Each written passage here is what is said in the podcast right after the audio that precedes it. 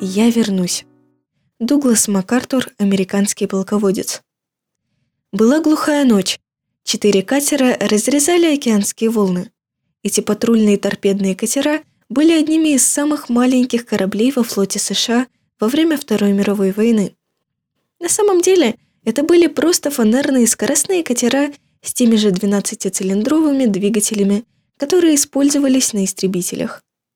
Обычно они наносили внезапные атаки по вражеским кораблям, но в ту ночь катера тайно переправляли драгоценный груз через контролируемые японским флотом воды.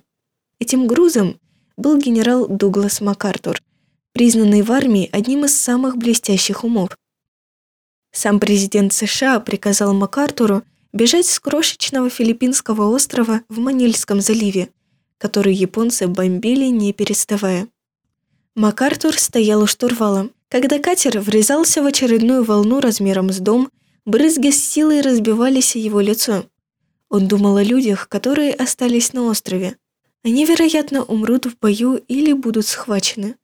Генерал был готов страдать с ними, но теперь они будут страдать одни. По прибытии в Австралию ему сообщили, что подкрепление его людям, оказавшимся в ловушке на Филиппинах, в планы командования не входит.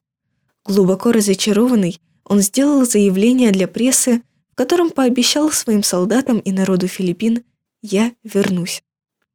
Он часто повторял это обещание, когда вел войска союзников от острова к острову, обратно к Филиппинам. В этот самый день, в 1944 году, через два с половиной года после своего ночного побега, МакАртур спрыгнул с десантного самолета и выбрался на берег на остров Лейте. Солдаты спешно установили систему усилителей, и МакАртур произнес слова, которые все так хотели услышать. «Народ Филиппин, я вернулся». Да, Иисус дал нам такое же обещание. «Приду опять», — сказал он. Мы долго сражались с врагом. Некоторые из нас тяжело ранены. Обещание, данное Иисусом, вот то, на что все мы рассчитываем. И после того, как приготовлю вам место, приду вновь и возьму вас к себе, чтобы и вы могли быть там, где я.